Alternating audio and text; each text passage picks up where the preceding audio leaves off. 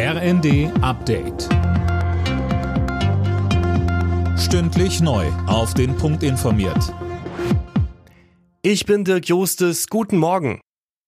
Der Bundestag entscheidet heute über die geplanten Preisbremsen für Strom und Gas. Die sollen die steigenden Energiekosten abfedern. Daniel Stuckenberg. Geplant sind die Preisbremsen ab März, sie sollen aber rückwirkend auch für Januar und Februar gelten. Bis zuletzt hatten die Regierungsparteien noch darüber verhandelt, wie genau die Entlastungen funktionieren sollen. Die Pläne sehen aktuell vor, dass Verbraucher für ihren Basisverbrauch einen vergünstigten Preis pro Kilowattstunde zahlen. Die Differenz zum Marktpreis für Strom und Gas zahlt der Staat an die Energieunternehmen. Auch beim EU-Gipfel in Brüssel ist ein Gaspreisdeckel heute großes Thema. Da geht es aber darum, dass mehrere EU-Staaten fordern, den Gasanbietern einen Maximalpreis für ihre Lieferungen zu zahlen.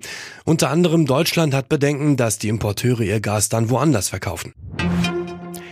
Eine Woche nach der Razzia bei Reichsbürgern haben Bundestagsabgeordnete vor einer Verharmlosung der Szene gewarnt. Viele Redner kritisierten auch die AfD als Teil des Problems. Innenministerin Faeser nutzte die Debatte, um für ein verschärftes Waffenrecht zu werben. Die Spritpreise in Deutschland sinken weiter. Im Vergleich zur Vorwoche kostet der Liter E10 im Schnitt fast 8 Cent weniger. Der Literpreis für Diesel ist um fast 6 Cent runtergegangen. Laut ADAC hat sich der Benzinpreis normalisiert. Die Preise für Diesel sind dagegen weiter überhöht. Das Finale der Fußball-WM in Katar steht. Titelverteidiger Frankreich hat sich mit 2 zu 0 gegen Außenseiter Marokko durchgesetzt. Der marokkanische Nationalspieler Abdelhamid Sabiri im ZDF. Ja, es ist Fußball. Manchmal klappt es, manchmal nicht. Äh, wir haben, ich denke, alles gegeben, haben alles versucht. Heute lag das Glück nicht auf unserer Seite und äh, somit fiel es uns ein bisschen schwer, ein Tor zu schießen.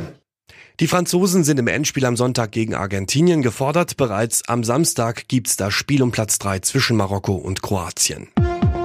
Alle Nachrichten auf rnd.de